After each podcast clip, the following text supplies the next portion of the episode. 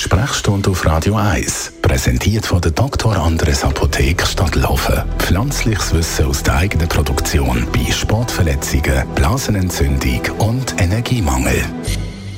Und für gewöhnlich bleibt das Grau jetzt noch ein Zeitchen. Die Sonne die ist bei uns im Flachland im Winter ja leider nur ein seltener Gast. Viele werden da entweder krank oder kassieren auch launentechnisch einfach einen Winterblues. Darum Frage an Merlin Guggenheim, unser Radio 1 Arzt. Hallo.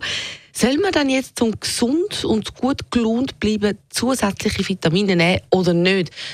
Eine Frage, die umstritten ist wie fast keine zweite.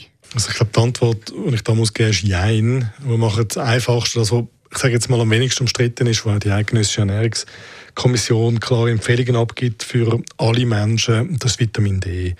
Vitamin D könnte man tatsächlich produzieren, indem man unsere Haut dem Sonnenlicht aussetzt. Ähm, das geht im Sommer tiptop. Wenn man da irgendwie 45 Minuten im T-Shirt verrissen ist, äh, dann produziert man genug Vitamin D. Und das geht im Winter nicht mehr. Auch wenn man lang draußen sitzen Stunden, lang im T-Shirt, was mit der Kälte nicht ganz einfach ist, ist der Einfallswinkel von der Sonne nicht genug gut. Und deswegen sollte man Vitamin D substituieren, also das heißt zusätzlich nehmen, irgendwo zwischen November und März. Und das gilt eigentlich für die Schulkinder aufwärts. Und je älter man wird, Stichwort ähm, Knochengesundheit, Osteoporose, Sturzrisiko, ähm, desto wichtiger wird es. Okay, und wie nehme ich denn das Vitamin D am besten? Also sind am besten Tabletten oder Pulver? Es gibt ja alles. Es gibt Tröpfchen, es gibt Kapseln, Tabletten. Man kann, man kann das nehmen, wie man will. Was man nicht sollte, ist, es, es ist lange das Thema, dass man so ein Wochendepot kann nehmen kann. Einmal in der Woche. Das ist nicht gleich effizient, wenn man es jeden Tag nimmt.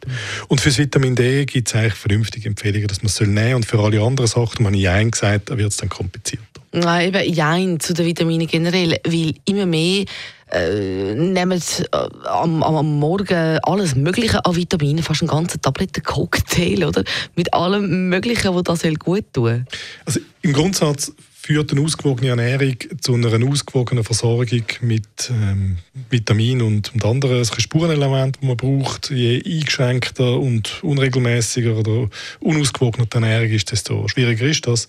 Das ist dann schon so. Ähm, und da wie ist dann untersucht worden, bringt es dann etwas, wenn ich zusätzlich so Supplement nehme. Mhm. Und Fakt ist, man kann eine schlechte Ernährung nicht mit Supplement kompensieren. Mhm. Das ist einfach so. Äh, eine, gute, ausgewogene Ernährung bleibt zentral.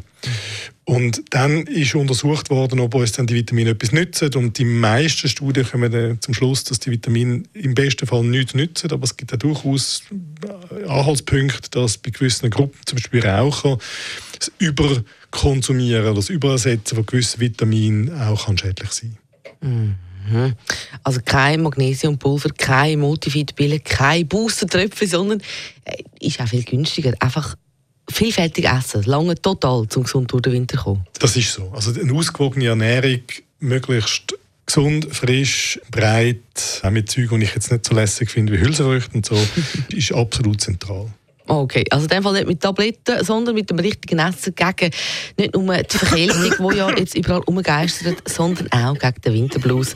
Gesunde Ernährung macht ja bekanntlich auch glücklich.